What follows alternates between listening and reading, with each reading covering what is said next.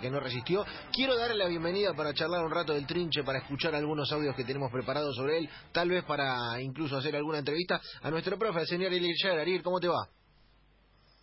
Hola, Seba, ¿cómo estás? Eh,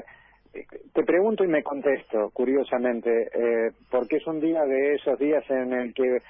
preguntas cómo estás y te preguntas cómo estás, porque aunque nunca hayas visto de frente, ni a cinco metros, y si ni siquiera viste jugar alguna vez al Trinche Karlovich, sentís esa combinación extraña que a veces surca en nuestras vidas, que es la sociedad entre la tristeza y el absurdo de alguna manera, o la sociedad entre em, la, la sensación de dolor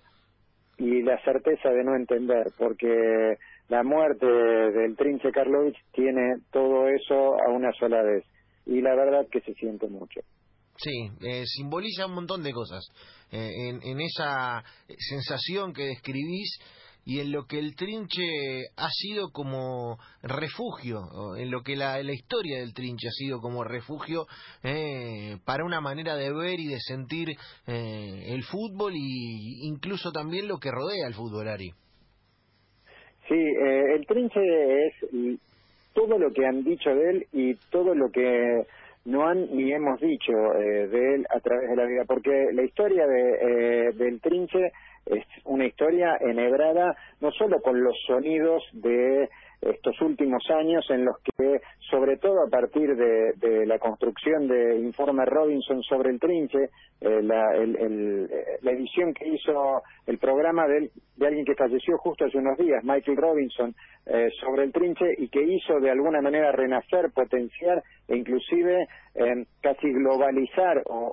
o desargentinizar o desrosarinizar el, la leyenda y el mito, pero antes hubo muchos silencios, porque el Trinche fue un crack y cada uno que lo vio jugar decía que era un crack. Yo no puedo aportar mucho en ese terreno, porque lo vi jugar una vez, porque en el barrio los pibes decían que eh, fuéramos a la cancha y que había uno, yo vivía cerca de la cancha del Magro, que jugaba muy bien, que era el Trinche, e hizo un partido eh, común. Eh, así que en ese, eh, en ese terreno eh, lo que sabemos es que eh, no se ha hablado todo el tiempo del trinche en la dimensión que tenía el trinche, pero es cierto que representa eh, costados, lugares, referencias, eh, algo que en algunos sentidos no está hace rato y algo que siempre queremos que esté. Puede sonar contradictorio, Seba, pero lo que no está hace rato es ese ideal de fútbol romántico, de alguna manera, que expresaba el Trinche con la altísima calidad de su juego, según dicen los que lo vieron jugar en la biografía que hizo Ali Caravario sobre el Trinche, que seguramente será recontra buscada y releída en estas horas. Mario Sanabria, crack de Newells,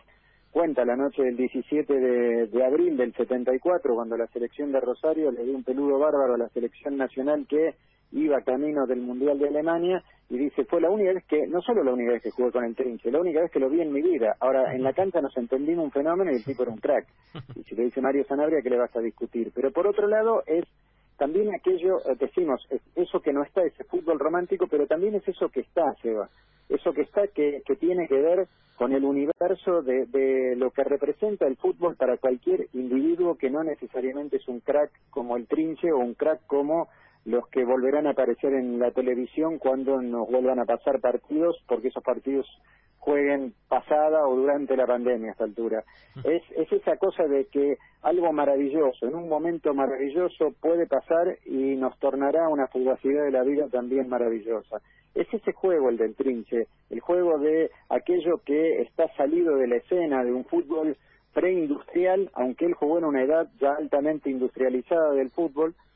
y por otro lado es ese anhelo que eh, sigue pareciendo eterno a pesar de hiperindustrializaciones, supernegocios, supernegociados y también de pandemias. La ilusión, la llamita con la cual vos decís un día voy a portadear y un tipo va a hacer un doble caño o va a tener la pegada más precisa del mundo o en el potrero más perdido de la historia o en la categoría más inesperada de la historia me va a recordar por qué me gusta ver a gente jugando con una pelota. Es lo que simboliza de alguna manera esta historia, la del Trinche Karlovich, un tipo que además, Ari, eh, eh, jugó en Central Córdoba Rosario, lo decías vos, en una er, época en la que el fútbol eh, comenzaba a industrializarse o ya estaba altamente industrializado, y en un tiempo como el de hoy, en el que no solamente vemos todo, sino que está todo estirado hasta el último ápice de lo que se puede ofrecer sobre una situación del fútbol que a veces siquiera es relevante y que a veces siquiera es del fútbol, pero que se estira hasta las últimas consecuencias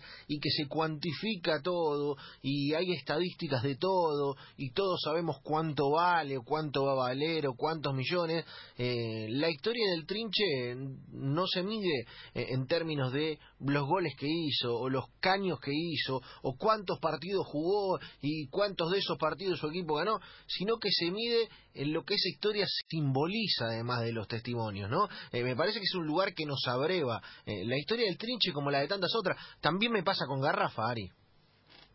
Sí, tienen elementos en, en común. Garrafa, como jugó después eh, y jugó en, en, lugares más visibles, en un tiempo de mayor visibilidad, entonces tenemos una referencia más cerca de los ojos, eh, está filmado más veces. Pero eh, el rifle, eh, el perdón, Garrafa es, a diferencia del, del Trinche, un, un, un jugador